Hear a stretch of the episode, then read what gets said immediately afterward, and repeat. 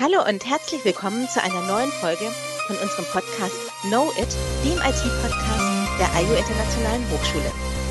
Sibylle und ich haben uns für heute auch wieder ein spannendes Thema ausgesucht. Sibylle, magst du uns gleich ein bisschen mehr dazu verraten? Ja, gerne. Heute geht es bei uns um das Metaverse, das seit einem guten halben Jahr nochmal mächtig Auftrieb bekommen hat, dadurch, dass äh, Facebook sich in Meta umbenannt hat und dieser ganzen Idee nochmal ein bisschen Schub gegeben hat. Was ist das Metaverse? Das Metaverse ist eigentlich eine Art Fortsetzung äh, des Internet, des webbasierten Internet, wie wir es heute kennen, im Raum, also dreidimensional. Die Idee ist, äh, dass wir verschiedene Plattformen in dreidimensionalen Räumen besuchen können, dort in Form von Avataren repräsentiert sind im Gegensatz zu heute aber mit einem Account auch vielleicht mehrere Plattformen besuchen können, also so etwas haben wie eine digitale Identität und uns auch mit digitalen Assets, also Gegenständen ausstatten können, die wir auch mitnehmen können zwischen diesen Plattformen. Zum Beispiel in Spielen wären das Ausrüstungsgegenstände, Kleidung oder Waffen. Aber auch was Mode angeht, gibt es schon die ersten Überlegungen, dass ich meinen Avatar nach meinen persönlichen Vorlieben ausstatten kann. Wir beobachten auch, dass die ersten Unternehmen bereits äh, sich Flächen in diesem Metaverse, also in diesen dreidimensionalen Räumen auch kaufen. Das heißt, es gibt eine, eine rege Ökonomie, eine digitale Ökonomie, die dort entsteht. Und mit den Phänomenen rund um dieses Zukunftsprojekt, von dem wir nicht wissen, ob es fünf oder zehn Jahre dauert oder noch länger, bis es realisiert ist, wollen wir uns heute beschäftigen.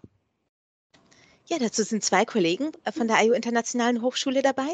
Professor Dr. Carsten Skerrer. Er ist Professor für Computer Science und auch Studiengangsleiter für die Studiengänge im Bereich Computer Science. Und dann haben wir noch Christian Stiegler dabei. Er ist Academic Director für alle Themen rund um, das, um die Designstudiengänge. Herzlich willkommen, ihr beiden. Wir freuen uns, dass ihr dabei seid und mit uns heute über das Metaverse ähm, diskutiert. Ja, vielen Dank. Danke. Wir haben wie immer ein paar Fragen an euch vorbereitet, die ihr einfach nur spontan mit Ja oder Nein beantworten sollt. Claudia, die erste Frage. Sibylle hat es ja gerade schon gesagt, Unternehmen kaufen sich Grundstücke im Metaverse. Habt ihr denn schon ein Grundstück gekauft? Nein. Nee. Dann wäre unsere nächste Frage. Löst das Metaverse bald Videokonferenzen ab? Ich denke schon, ja. Definitives Ja. Sehr schön. Dann kommen wir zu unserer dritten Frage. Wir interessieren uns noch für eure Avatare. Würden wir euch denn am Aussehen eures Avatars erkennen? Auch Nein. Definitives Ja. Ich würde Nein sagen. Da müssen wir nachher unbedingt nochmal nachhaken, Claudia, was das bedeutet. Auf jeden Fall. Schauen wir doch nochmal auf die erste Frage zu dem Thema Grundstücke im Metaverse. Ihr habt so ganz spontan beide geantwortet, nein, noch nicht oder generell nicht? Also bei mir ein generelles nicht. Ähm, das hängt aber damit zusammen, dass ich hier Parallelen sehe zum, zum Thema Cryptocurrencies, die ja auch mittlerweile bekannt sind, Bitcoins etc., die vor Jahrzehnten technologisch entwickelt worden sind, die heute einen Hype besitzen aber die letztendlich ja keine, keine Bindung mehr zu irgendwelchen Sachwerten haben. Also weder einer Goldreserve und und und. Und so ähnlich sehe ich Grundstücke letztendlich im Metaverse auch, dass hier ja zunächst mal keine eigentliche materielle Repräsentation mehr existiert. Das heißt, im Zweifel sind die Bits und Bytes weg und damit dann auch quasi der Wert. Und ähm, das ist so meine Handha, also meine Haltung dem gegenüber. Deswegen ähm, unter dem Aspekt würde ich es klar verneinen. Wenn ich natürlich im Rahmen eines Unternehmens sprechen würde und sage nach dem Motto, ich möchte jetzt meine Marke vielleicht platzieren und ich muss hier quasi Platz haben, um das präsentieren zu können, dann werde ich wohl über kurz oder lang hier auch investieren müssen in solche Räumlichkeiten, in entsprechende Immobilien, wobei Immobilie hier als Begriff auch nicht mehr passen würde, weil das wäre ja hochmobil ähm, im, im Metaverse. Aber das wäre so mein, mein Punkt zu, dem, zu der Frage. Christian, wie siehst du das? Es wurde in der Einleitung ja vorher schon wunderbar geschildert, dass wir eine Identität aufbauen, die im digitalen dreidimensionalen Raum stattfindet. Und äh, wir leben ja gerade in einer Zeit, in der sich viele Menschen die Mieten in physischen Räumen nicht mehr leisten können. Also es ist durchaus nicht abwegig zu sagen, äh, ich verbringe einen Großteil meiner Zeit nicht mehr in Videokonferenzen, auf irgendwelchen Zoom-ähnlichen Plattformen, sondern befinde mich in dreidimensionalen virtuellen Räumen und dementsprechend auch sind diese Räume so gestaltet, dass ich mich darin wohlfühle, weil ich eine große Zeit darin verbringe. Also, dass ich mir da Dinge anmieten muss, privater wie geschäftlicher Natur, ist überhaupt nicht abwegig. Jetzt natürlich noch viel zu früh und äh, Carsten hat das gut angesprochen. Der Bereich Cryptocurrency ist auch ein sehr äh, fragiler Bereich, ein Bereich, der sehr großen Schwankungen unterliegt. Ich würde jetzt auch niemandem empfehlen, da rein zu investieren. Das hätte man wahrscheinlich vor 10, 15 Jahren machen sollen. Aber das kann sich auch wieder mal ändern. Nun habt ihr ja beide gesagt, und du hast es eben auch nochmal erwähnt, Christian, Videokonferenzen oder ich verbringe auch einen Teil meiner beruflichen Zeit im Metaverse in diesen Räumlichkeiten. Wie müssten denn solche Räumlichkeiten aussehen, um gute Arbeitsumgebungen zu bilden? Das ist eine klassische Frage, die viele Designstudiengänge, für die ich ja auch verantwortlich bin an der EU, beantworten können. So wie das ja auch heute jetzt die Frage ist, wann verwenden wir Produkte, welche Art und Weise brauchen sie, um Design auf Plattformen zu haben, damit wir uns auf Plattformen zurechtfinden, wohlfühlen. Da können wir in klassische zweidimensionale Plattformen hineingehen wie Netflix, äh, Tinder, Spotify und Co die sind natürlich alles so aufgebaut hinterrücks, dass sie mit Algorithmen etc. arbeiten, aber vorne zeigen sie ein Bild, das äh, Usern ermöglicht, sich möglichst lange darauf aufzuhalten und sich dort auch wohlzufühlen. Und ähnlich ist das in dreidimensionalen Räumen natürlich auch. Aber hier kommt eine große Herausforderung. Diese dreidimensionalen Räume ähneln ja eher den physischen Räumen, in denen wir uns jetzt schon aufhalten. Das heißt, hier gibt es eine große Schnittstelle zwischen Architektur, zwischen Design, zwischen Kunst und Kultur, zwischen gesellschaftlichen Zusammenhängen und kommunikativen Räumen. Also das ist eine große Herausforderung, auch was die ganzen Designaspekte angeht, nicht mehr zweidimensional, sondern dann eben dreidimensional zu denken.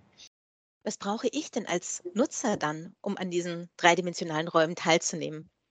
Ja gut, hier haben wir immer die, die Diskussion um die Technologie, die mir diesen Zugang schafft. Ähm, häufig dann kombiniert mit entsprechenden Devices, die quasi ermöglichen mir ähm, immersiv mich dort auch in diesen Räumen hinter zu bewegen. Also einfach schlichtweg VR-Brillen oder ähm, dann nur Daten einzublenden, Augmented Reality als Beispiel. Diese Devices sind in den letzten Jahren ganz klar in den Preisen auch gefallen. Ähm, also vor zwei bis drei Jahren hatten wir sicherlich hier noch Preise, die deutlich über 1000 Euro gelegen haben. Wir haben jetzt kürzlich doch häufiger mal auch die 300 ähm, Euro Grenze nach unten durchschritten. Technologisch müssen wir vielleicht hier auch nochmal die Qualität hervorheben, die mittlerweile auch sehr gut ist, die vielleicht immer noch zu verbessern ist, die aber im Grunde genommen dieses immersive Erlebnis, zum Beispiel einer Einkaufssituation, dann auch vermitteln kann. Also da haben wir technologisch sicherlich schon mal einen, einen großen Schritt gemacht. Wenn man jetzt so, wie Christian argumentiert hat, die Plattform hinzunimmt, dann haben wir natürlich jetzt gerade erstmal noch eine, eine, Separierung der verschiedenen Plattformen. Und hier ist sicherlich die Frage, wie ich als Anwender hinter mich in einem Metaverse bewegen kann und nicht quasi nur in dem Metaverse von Meta und dann nicht rüber kann in andere vielleicht entstehende Metaverse, die dann von Amazon oder von Google oder von Intel oder Microsoft betrieben werden eine groß, große Thematik, also diese Übergänge zwischen den Plattformen dann auch, dass ich quasi nicht verschiedene Identitäten habe oder ähm, vielleicht dann doch, aber eigentlich möchte ich all das ja mit, mit transferieren können. Also von daher schon ein Schritt in die Zukunft, ja. Die Zeiträume, über die wir sprechen, ob das jetzt fünf Jahre oder zehn Jahre sind, ähm, da kann man sicherlich entsprechend spekulieren. Stichwort Identität. Die Frage würde ich gerne mal an den Christian weitergeben. Wann empfinden wir eine Identität? Was braucht es da? Das würde jetzt 45 Minuten, glaube ich, für sich schon benötigen, jetzt diese Frage. Äh, wir sind als Menschen grundsätzlich soziologisch so aufgebaut, dass wir uns objektiv sehr schwierig selbst beurteilen können. Das kann jeder äh, selbst mal ausprobieren, sich vor den Spiegel stellen, sich da mal zehn Minuten ansehen und Vor- und Nachteile an sich selbst finden. Das ist unglaublich schwierig. Das heißt, wenn ich mir jetzt in dieser Idee des Metaverse eine Identität aussuche, die ich auf Plattformen, die so nicht mehr wirklich von uns zu unterscheiden sind, hin und her transferieren kann, können wir uns schon jetzt denken, dass das nicht sehr objektiv stattfindet. Das heißt, das ist ein bisschen angelehnt an die sozialen Medien, so wie sie jetzt schon funktionieren generell äh, wo wir sehr, sehr oft mit diesem Ideal Self, also diesem idealen Selbst arbeiten, Äh, ich sage meinen Studierenden immer, alles, was ihr auf Facebook, Instagram und Co. seid, das seid nicht ihr. Das sind, das sind nur Bilder, ideale Bilder, die ihr einer bestimmten Zielgruppe äh, zeigen möchtet, um dort irgendwelche Ergebnisse zu erzielen. Das mag ein Job sein auf LinkedIn oder das mag eine Beziehung sein auf Tinder. Und ähnlich läuft es in diesem Metaverse. Das heißt, umso stärker ich, ich mich mit dieser Identität identifiziere und das, das erreiche ich durch gewisse Gewohnheitseffekte, das äh, durch Bereicherungen, durch Zusprüche aus einer Community. Das heißt, wenn eine Gemeinschaft mich auch wo positiv wahrnimmt, dann werde ich eine äh, Identität geschaffen haben. Ob die dann mit dem physischen übereinstimmt, und deswegen habe ich vorher Nein geantwortet auf die Frage, ob man mich erkennen würde, das könnte ich nicht beantworten, das glaube ich nicht. Kann sich auch jeder die Frage stellen, wer im echten Leben übergewichtig ist, würde man dann auch sich einen Avatar aussuchen, der im Metaverse übergewichtig ist? Viele würden das wahrscheinlich verneinen. Ja, ich würde würd an dem Punkt auch nochmal ansetzen. Ähm, relativ neu ist eine Studie erschienen, die 1000 amerikanische Konsumenten befragt hat.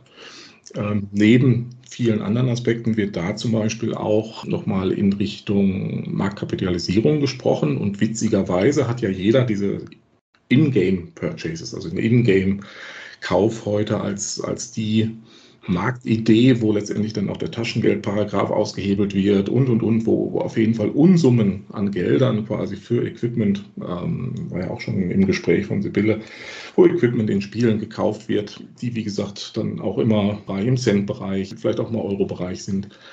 Witzigerweise in dieser Studie ist aber zum Beispiel die Marktkapitalisierung für sogenannte Virtual Cosmetics, also virtuelle Kosmetik, größer angesetzt als die In-Game-Purchases. Das finde ich äußerst interessant und das deckt sich mit der Aussage von Christian. Wahrscheinlich haben ganz viele Menschen dann das Bedürfnis, hier ähm, ja, sich dann auch, auch zu verändern, nach außen anders darzustellen, als sie dann vielleicht auch, auch sind. Hier kommen natürlich dann ganz schnell auch in gesellschaftliche, soziale Aspekte rein. Was bedeutet das für eine Gesellschaft, die ähm, ja vielleicht dann auch auf Glanz und Gloria äh, basiert, vielleicht dann so aber auch gar nicht, gar nicht mehr da ist? Ja, die ersten Modeveranstaltungen und Fashion Weeks im Metaverse haben wir ja schon gesehen dieses Frühjahr. Aber gehen die denn jetzt eigentlich alle davon aus, dass Avatare auch menschliche Formen haben? Denn ich könnte ja auch als Dinosaurier, als Ente oder als sonst irgendwas im äh, Metaverse erscheinen. Verlassen die sich vielleicht alle ein bisschen zu sehr darauf, dass wir Avatare haben, die tatsächlich Schuhe und Make-up benötigen? Ich glaube, die verlassen sich darauf, dass wir auf eine Idee bauen, so wie du sie ganz am Anfang geschildert hast, indem wir nicht mehr zwischen physischen und digitalen Assets unterscheiden. Das ist ja jetzt noch sehr, sehr stark der Fall. Äh, viele, die diesen Podcast hören, sehen, sind vielleicht vor einem Bildschirm, der ihnen ja klar abgeschnitten ist gegenüber der Umwelt, die um sie herum ist. Und das soll zukünftig ja nicht mehr stattfinden. Das heißt, wenn ich jetzt im, in diesem sogenannten Metaverse bin und bin ein Dinosaurier, dann will ich mich natürlich genauso gut in einer Gesellschaft irgendwie hervorheben, wie ich das in der physischen Gesellschaft auch tue. Und das tun Menschen unter anderem eben auch durch Kleidung, durch Mode, ja, also durch gewisse Marken etc. Ja, ich kenne, ich habe einen Kollegen, der äh, ja Millionär geworden ist mit virtuellen Sneakers, die er im Metaverse verkauft. Äh, diese Sneakers sind von, sind von Menschen wie Kanye West äh, äh, designt, existieren so in echt aber nicht, aber sie existieren, weil sie ja eben in dieser virtuellen Realität leben. Das sind alles Phänomene, die wir jetzt schon haben. Also äh, Carsten hat das mit den, mit, äh, mit den Figuren angesprochen den, und dieser Schönheits, diesem Schönheitsideal. Das haben wir auf Instagram jetzt zum Beispiel mit den Filtern zum, so, schon längst. Ja? Also das gibt es schon jetzt. Auch die Idee, dass wir nicht reale physische Elemente viel wichtiger ansehen als das physische selbst. Ich meine, jeder unserer Zuhörer und Zuhörerinnen, der oder die Harry Potter Fan ist, wird mir da recht geben. Harry Potter existiert nicht. Ja, aber er ist für viele Menschen genauso wichtig wie ein physischer Bruder, Schwester, Eltern oder was auch immer. Und das ist diese Idee sozusagen. Also Mode ist wie Musik, Film etc. Es gibt ja auch jetzt schon Konzerte im Metaverse. Das sind alles Dinge, die dort stattfinden werden, genau weil sie ja jetzt auch schon stattfinden im physischen Raum und auch nicht echt unter Anführungszeichen sind, weil wir sie ja einfach mitnehmen, kognitiv mitnehmen, emotional mitnehmen etc.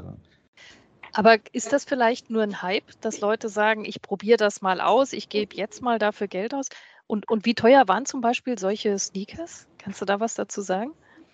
Die Sneakers kosten ein paar hundert Euro, klar, aber ich meine, es gibt ja, es gibt ja eine große Crowd, die sich, die sich, äh, äh, also ich bin jetzt auch kein Fan von, von äh, Modemarken, die ich mir jetzt das sofort deswegen holen würde, weil Kanye West sie designt hat, aber natürlich gibt es da groß, eine, einen großen Markt dafür da draußen. Also das äh, der Hype, glaube ich, ist, wird sehr häufig in, in, Verbindung gebracht, was die Brillen angeht. Also diese Devices, ja, die haben ja auch eine lange Historie schon, aber jetzt setzen sich halt eben diese großen, Pla äh, großen Technologieunternehmen wie Meta, du hast die Umbenennung angesprochen, aber auch Google hat vor wenigen Wochen eine Augmented Reality Brille vorgestellt, mit der man zum Beispiel dann Übersetzungen, äh, also Sprachübersetzungen sehr einfach machen kann, ohne eben eine ein Handy in der Hand mehr haben zu müssen, was ja jetzt noch dieses externe Element ist. Ne?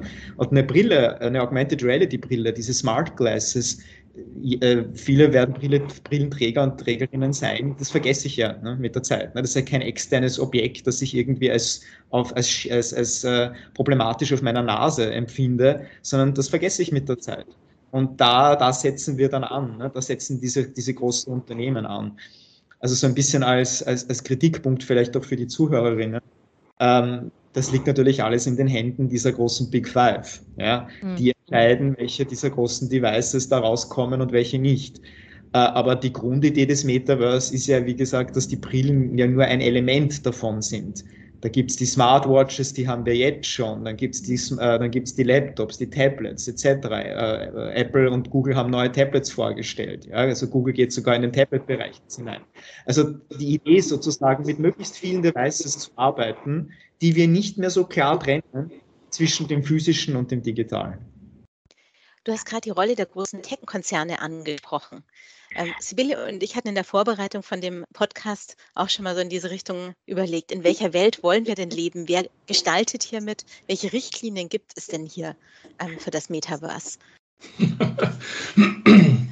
Gar keine.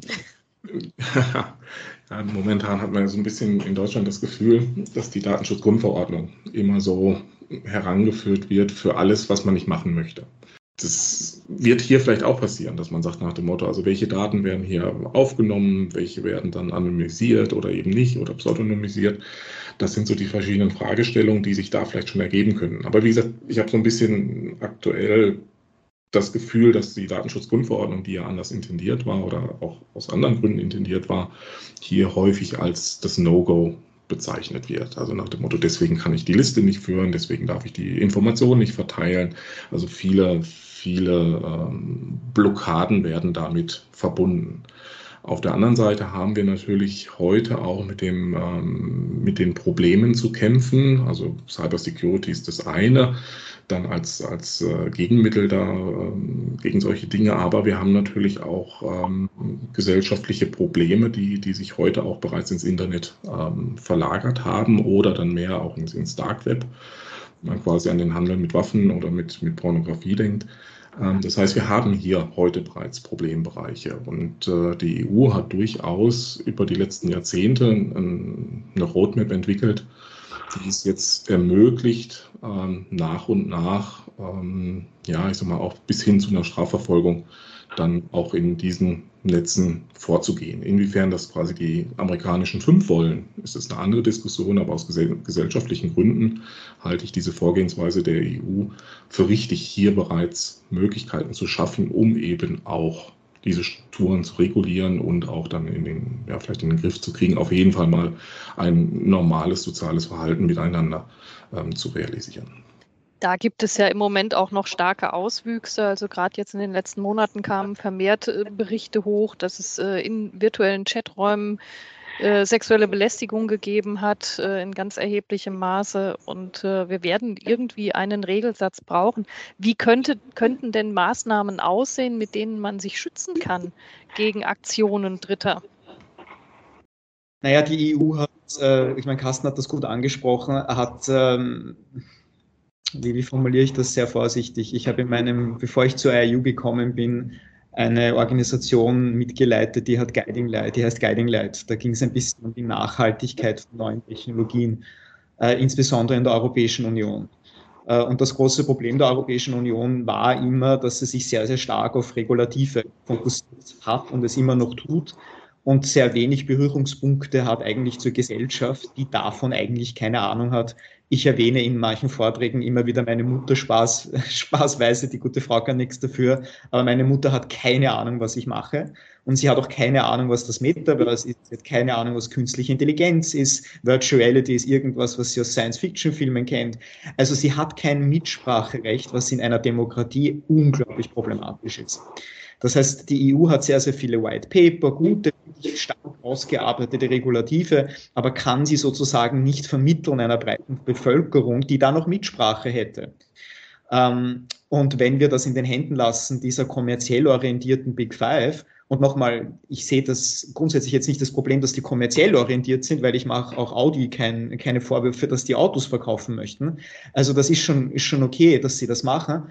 Ähm, aber es gibt kein europäisches Gegennarrativ per se. Ja, also wir sind sozusagen ein bisschen ausgeliefert. Wir haben uns jetzt vor ein paar, paar Monaten, haben sich alle riesig gefreut, äh, unter Anführungszeichen gefreut, dass Meta äh, Zehntausende Jobs schaffen möchte äh, in Europa, um das Metaverse zu gestalten. Andererseits ist es ein riesengroßes Problem, dass Europa selbst überhaupt nicht nachdenkt, wie sie wirtschaftlich das gestalten können, wie sie denn insbesondere technikferne Schichten und technikferne Institutionen, wie zum Beispiel Bildungseinrichtungen, Universitäten, die EU ja relativ weit vorne im Vergleich zu vielen anderen, die mit Digitalisierung und Metaverse, virtuellen Realitäten überhaupt nichts zu tun haben. Also denken wir doch nur, wie uns die Pandemie kalt erwischt hat also eine Didaktik im digitalen Raum, im virtuellen dreidimensionalen Raum existiert so überhaupt ja noch gar nicht. Aber die Programme gibt es. Und die Programme sind aber alle kommerziell orientiert. Also Europa müsste hier sich neu aufstellen. Der große Vorteil wäre, es ist ein, ein, ein, ein Bund aus Staaten, die, die gemeinsam auch etwas erreichen könnten, aber wie in vielen anderen Bereichen leider nicht die, nicht die gemeinsame Stimme hat. Ja, das war nochmal ein schöner Punkt zum Thema, wie sieht denn Bildung letztendlich im Metaverse aus? Und inwiefern ist zum Beispiel dann auch die Kommerzialisierung dafür oder dagegen? Christian hat das angesprochen, wir als EU sind ja auch jemand, der Bildung auch vertreibt und verkauft. In Deutschland haben wir natürlich insgesamt so eine Grundhaltung, dass bei uns Bildung kostenlos sein soll. Wenn man jetzt bereits nach England geht oder in andere Länder, haben wir natürlich viel häufiger die Situation, dass wir für Bildung auch schon bezahlen. Ähm, insofern, ja, glaube ich, dass es ähm, auch Anbieter geben wird im Metaverse, die sich mit dem Thema Bildung ähm, dort etablieren. Ich kann mir aber auch vorstellen, dass es Bereiche gibt, die außerhalb vom, vom Metaverse liegen und zum Beispiel dann speziell das Thema Education dann anbieten und das vielleicht dann auch in einer Art und Weise, wie das deutsche Hochschulen machen, eben kostenlos. Ähm, Nochmal einen Punkt zurück. Was bedeutet das aber im internationalen Umfeld? Wir sind ja die EU International University. Und ähm, hier sehe ich für den Zugang zur Bildung die große Chance. Also wenn ich jetzt im Grunde genommen heute so ein, so ein Virtual Reality Device nehme, was definitiv bereits günstiger als ein Smartphone ist, was aber die gleiche Connectivity hat, was entsprechend den, den visuellen Zugang hat, welches auch ein Mikrofon hat. Also es ist ja sehr nah an einem Smartphone, bloß ich habe eben dieses immersive Erlebnis, was es dann eben ermöglicht, auch vielleicht nochmal besser zu lernen, praktischer zu lernen, angewandter zu lernen. Ähm, dann sehe ich international hier Möglichkeiten, eben einen Zugang zu schaffen zu dieser Art von, von Bildung, Bildungssystemen und das für Länder, die uns dann auch am Herzen liegen, wie Afrika, wie Asien und, und, und. Und das ist natürlich nochmal ein großer Schritt, wenn man quasi Fernstudium, wo wir heute für stehen, dann nochmal in die Hand nehmen kann, um, um wirklich dann ganz neue, neue äh, ich sage jetzt wieder Märkte er, erschließen zu können. Aber im Grunde genommen ähm, auch das Thema Humanity dann entsprechend voranzutreiben. Ich wollte noch einen Punkt, äh, absolut, Carsten, ich, ich, ich, schließe mich dem total an. Also ich denke, dass Bildung sich in den dreidimensionalen Raum verlagern wird, insbesondere um die Märkte zu vergrößern, insbesondere um Unterricht interaktiv auch zu gestalten. Das ist keine Lösung, das auf plattformbasierten zweidimensionalen Bildschirmen zu machen. Das hat alles sehr starken Vorlesungscharakter natürlich, um das interaktiv zu gestalten, muss dreidimensional sein, um das ähnlich wie in Seminarräumen zu spielen, aber natürlich eben nicht in Seminarräumen, sondern in völlig neu gestalteten visuellen Erlebnissen. Aber ich wollte Sibyles äh, äh, Grundfrage äh, nicht übergehen, das ist mir gerade eingefallen, habe ich vielleicht ein bisschen getan. Äh, die EU oder generell die Regulative sind ja auch jetzt schon, was das Internet angeht, äh, sehr weit hinten nach, wenn es um den Schutz von Persönlichkeiten geht. Also Begriffe wie Hassrede etc. und Fake News. Man hat versucht, im Rahmen des Datenskandals Cambridge Analytica Facebook da auch ein bisschen, also damals noch Facebook, heute Meta, ein bisschen in Verantwortung zu nehmen. Wenn wir ehrlich sind, konnten sie sich die, die da relativ gut rausziehen, weil sie ja nicht ein klassisches redaktionelles Medium sind und natürlich jetzt nicht wirklich große Verantwortung übernehmen müssten, was ihre User da auf ihren Plattformen posten. Die haben ihre eigenen Regeln. Also Facebook hat größere Probleme damit, Nacktbilder, äh, wenn Nacktbilder gezeigt werden, als wenn irgendwelche rechtsradikalen Botschaften oder Bilder gezeigt werden. Also das, denke ich, ist ein riesengroßes Problem, dass, wir, dass die Entwicklung, die technologische Entwicklung, aber auch die gesellschaftliche Nutzung, Stichwort TikTok etc., viel schneller vorangeht, als die Politik und die Regeln, die Regulative, die wir da aufstellen, nachkommen könnten. Und da natürlich, da hast du ähm, jetzt schon die Erfahrungen genannt, äh, äh da rede ich jetzt nicht nur von, von äh, sexualisierten Angriffen oder auch rassistischen Angriffen, ich rede sehr häufig von marginalisierten Gruppen, LGBTQAI Plus Communities etc., auf die achtet man natürlich überhaupt nicht, gerade wenn es um Metaverse etc. oder Gestaltung einer, einer menschzentrierten Erfahrung in solchen Räumen geht.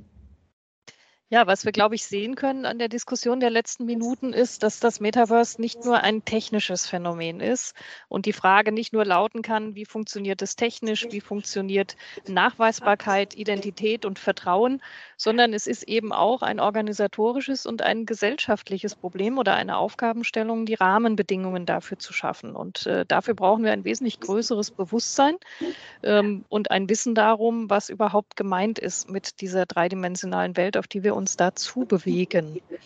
Hoffen wir auch, dass es später bei digitaler Bildung nicht so laufen wird, dass ich mir die Lösungen per Ingame Purchase kaufen muss, wenn ich wissen will, was bei der Aufgabe über der Gleichung rauskommt, dass ich mir dann das Ergebnis sozusagen erst freischalten muss. Was würdet ihr denn unseren Zuhörern empfehlen, wenn sie sich für das Thema interessieren, womit sie sich beschäftigen können? Was sind passende Quellen? Was kann man ausprobieren? Mein Gott, es gibt, äh, man ist relativ rasch in einer Bubble drinnen. Ne? Also man muss ein bisschen aufpassen jetzt. Äh, jeder, der auf LinkedIn ist und da so ein paar Hashtags wie Metaverse, Web 3.0 etc. folgt, der kriegt dann natürlich alle möglichen äh, Infos, die fast schon überbordernd sind, weil ich meine, es gibt ja jetzt schon Meta Metaverse Universities auch schon. Ja, also das gibt es ja auch schon, diese Idee sozusagen. Es gibt doch schon jemanden, der das anbietet in den USA, natürlich sehr, sehr stark kommerzialisiert äh, und in diese Richtung gedacht und problematisch auch in, diesem, in diese Richtung.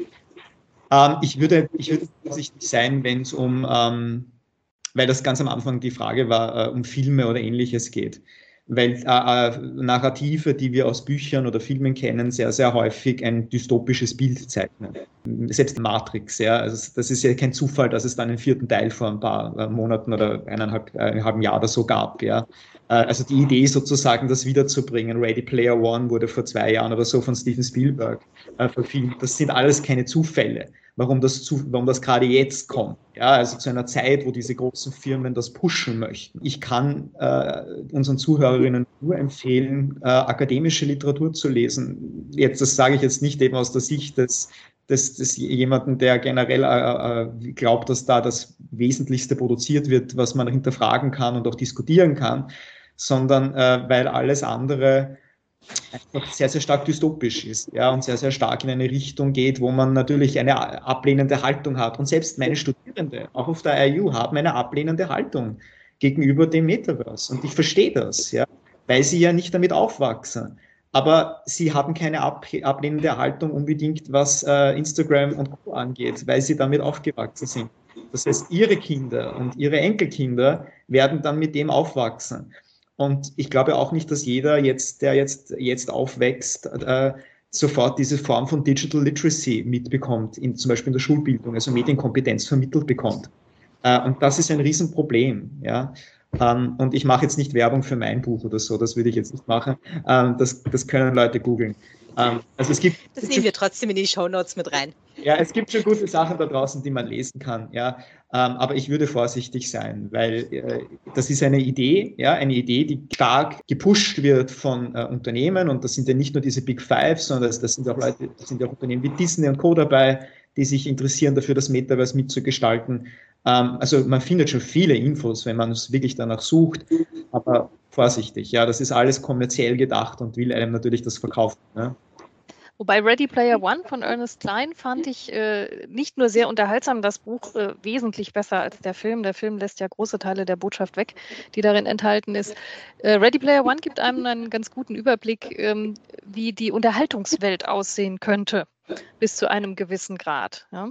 Und äh, von daher denke ich, das ist ähm, sicherlich eine Idee, was man mal tun kann. Noch viel besser vielleicht tatsächlich die Gelegenheit nutzen, mal eine, vor allen Dingen eine Virtual Reality Brille aufzusetzen. Dieses Erlebnis von Immersion kann man nur sehr schwer mit Worten beschreiben. Man muss das wirklich ausprobieren. Und ich glaube, das ist ein Erfahrungsgut. Ähm, man kann das erst beurteilen, wenn man da mal drin gewesen ist. Und diesen Überraschungsmoment, den ich äh, selber auch hatte inzwischen, ähm, der löst vielleicht auch eine Faszination aus, vielleicht auch einen Schrecken aus.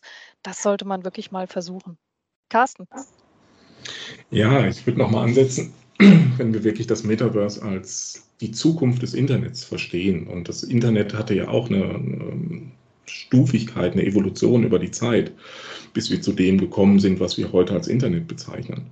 Und ähm, insofern ist vielleicht auch, auch unser Bewusstsein, dass das Metaverse so was unbedingt Neues ist, vielleicht falsch. Ähm, wie gesagt, in dieser amerikanischen Studie war dann zum Beispiel auch die Rede, wir sind doch letztendlich schon im Metaverse. Und da werden dann Plattformen wie, wie Fortnite, Decentraland und, und äh, Roblox genannt. Das heißt, unsere Kinder, Christian hat das ein bisschen, also meine Kinder sind da schon, die sind schon in Fortnite, die ne-, nehmen schon diese Events wahr. Und wenn wir das quasi als Evolution zum Metaverse sehen, als Vorstufe, als wirklich dann die Zukunft des Internets, dann sind, glaube ich, die Anwender von morgen heute bereits Bestandteil. Und das ist natürlich das, was Christian auch gesagt hat. Da sind natürlich dann auch Negativaspekte mit dabei. Begleiten wir das? Können wir das als Elternhäuser begleiten? Können wir das als Schulen begleiten? Können wir das als Universitäten begleiten? Und so weiter. Das ist eine äußerst spannende Frage und die wird uns gesellschaftlich zu beschäftigen haben. Ein, ein Punkt ist mir gerade noch eingefallen, weil Sibylle das so wunderschön gerade äh, erläutert hat. Ähm, aber ist ja eine sehr bekannte Band, die viele kennen aus den 70ern noch, ähm, die sich jetzt entschlossen haben, dass sie mit digitalen Avataren eine Tour machen, also nicht mehr selbst auftreten und diese digitalen Avatare sehen nicht aus wie die aber Mitglieder von heute, die, glaube ich, jetzt schon an die 80 rangehen, sondern die sehen aus wie die in den 70ern. Ja? Also dieser Nostalgiefaktor, den Sibylle gerade mit Ready Player One angesprochen hat, den finden wir jetzt auch schon. Ja? Also da wird schon herum experimentiert und versucht, das reinzubringen in diese Unterhaltungsindustrie. Und um was Positives noch am Schluss zu sagen, äh, es gibt eine, eine wunderbare meditative Geschichte, die ich selbst mit, äh, in virtuellen Räumen jeden Tag ausprobiere. Es ist eine deutsche Firma, deswegen erwähne ich sie. Äh, äh sie nennt sich Puzzling Places, also das, das, die, das, ähm, äh, die, die, die Experience heißt Puzzling Places. Das ist ein dreidimensionales Puzzle. Äh, die haben angefangen, Crowdfunding, äh, riesengroße Community. Äh, Meta hat das dann äh, übernommen, in den Oculus Store hineingestellt und die machen sich großartig. Ich verbringe da manchmal zwei bis drei Stunden da drinnen, äh, weil man da Kathedralen zusammenbauen kann. Dann hat man diesen immersiven Sound, hört das Vogelzwitschern und, und, und die, die Glocken etc. Also es ist ein unglaubliches meditatives Erlebnis. Und aber, wie Carsten richtig erwähnt hat, nichts anderes, als es jetzt ja auch schon gibt. Es soll ja Menschen geben, die gerne puzzeln, um sich abzulenken von der Welt. Dann haben wir jetzt für unsere Zuhörer und Zuhörerinnen ja ganz viele Tipps. Vor allem aber eben auch, probiert es mal selber aus und ähm, macht euch selber ein Bild davon und vertraut nicht nur darauf, was ihr in Filmen seht. Ja, wir Herzlichen bedanken uns bei Carsten und Christian, dass Sie heute dabei waren. Herzlichen Dank für die Einladung. Ja, vielen Dank für die Einladung. Vielen Dank und bis bald. Bis bald. Tschüss. Tschüss. Tschüss. Tschüss.